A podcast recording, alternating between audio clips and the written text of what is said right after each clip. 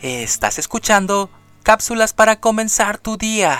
Alabado el gran manantial que de sangre Dios nos mostró.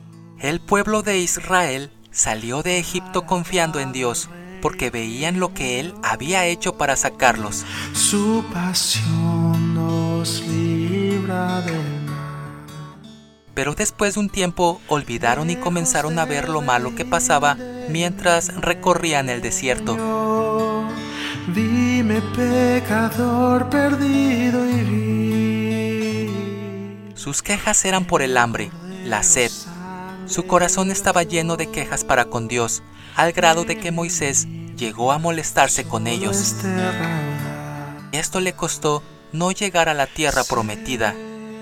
Esa generación de israelitas no llegaría a ella. Me blanqueceré. Aún así, Dios mostró su amor y su misericordia hacia su pueblo. Mostró su amor y poder dándoles agua que fluyó de la roca y maná que llovía del cielo.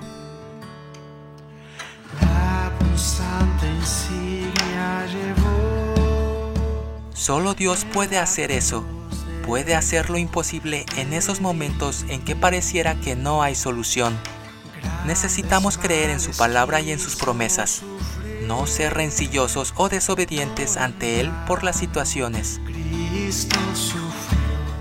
Es necesario mantenernos confiados sabiendo que en el momento indicado Dios nos dará agua de la roca y alimento del cielo.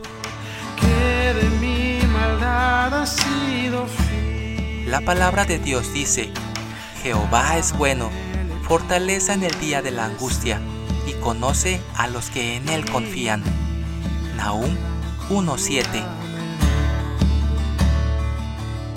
Sé que solo así Demos gracias a Dios por su provisión, porque nunca nos deja y nos provee de todo de manera maravillosa.